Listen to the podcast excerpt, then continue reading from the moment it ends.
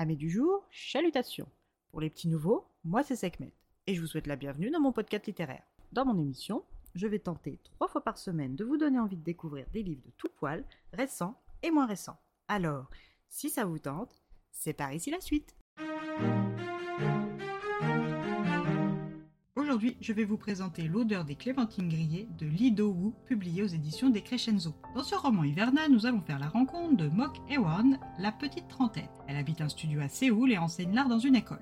Son métier ne lui correspond pas vraiment car ce qu'elle voulait c'était être illustratrice. Il y respecte ses élèves pour l'art, l'énerve chaque jour un peu plus jusqu'au jour de trop. Ce fameux jour, elle surprend un de ses étudiants se vanter d'avoir saboté le travail d'un de ses camarades par pure jalousie, ruinant ainsi plusieurs heures de travail. Ewang le réprimande et finit convoqué chez son directeur avec un pot d'eau sale renversé sur elle par la mère du dit élève. Pour elle, trop c'est trop et malgré les encouragements de son supérieur et de ses collègues pour rester, elle démissionne. Une fois ce métier quitté, elle prend le bus direction son village de jeunesse, Pukyun, dans la ville d'Icheon, dans la province de Gangwon. Dans ce village desservi par un unique bus, elle y retrouve sa tante Miyangyo, une cinquantaine d'années. Cette femme l'a recueillie lorsqu'elle était encore jeune quand sa mère a été condamnée à 7 ans de prison pour l'homicide involontaire de son mari.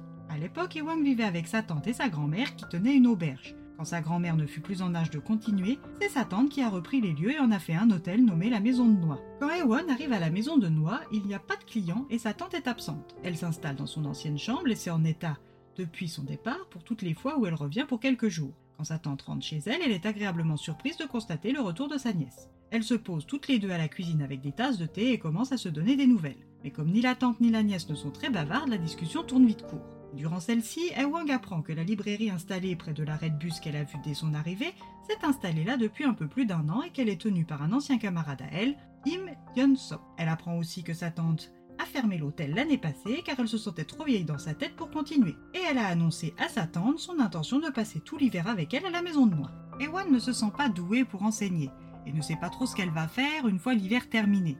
Pour l'heure, elle se donne pour mission de réparer tout ce qui tombe en ruine dans la maison de noix et de visiter la librairie du village. La librairie Good Night est un lieu d'achat, de lecture, d'ateliers d'écriture et de rencontres intergénérationnelles. Quand elle en franchit la porte coulissante pour la première fois, elle est tout de suite plongée dans une atmosphère chaleureuse et sécurisante, ce qu'elle n'avait pas ressenti depuis longtemps.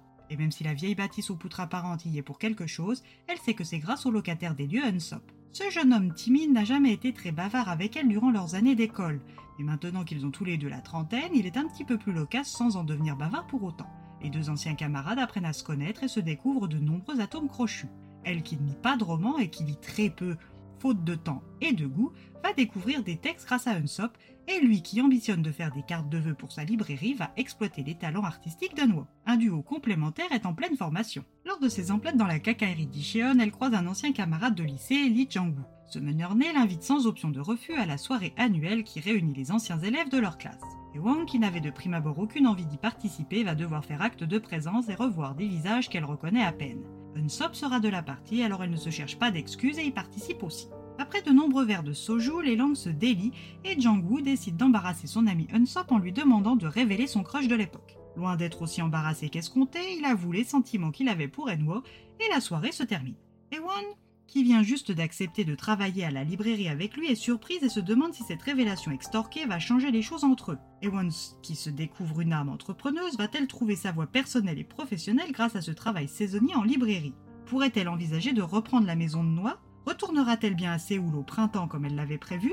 Sa passion pour l'illustration restera-t-elle une simple passion ou arrivera-t-elle un jour à en faire son métier? Retrouver ses anciens camarades et son ancienne vie ne lui réserve pas que de bonnes surprises. Alors venez découvrir cette vie campagnarde et hivernale auprès d'Ewang et d'Unsop.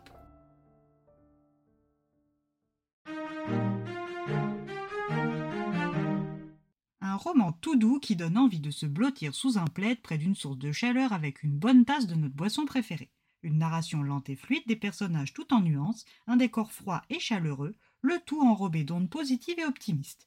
Un roman de saison feel good comme je les aime. Et bien voilà, j'en ai fini pour aujourd'hui. J'espère que cet épisode vous aura plu et vous aura donné des nouvelles idées de lecture. Si vous souhaitez découvrir d'autres petits bonbons littéraires tout droit sortis de ma bibliothèque, je vous retrouve le mardi 26 décembre prochain pour un nouvel épisode. Et si d'ici là je vous manque de trop, vous connaissez le chemin sur Instagram, hâte les lectures de Sekhmet. Je vous y attends. Sur ce, chalut les amis et à la prochaine!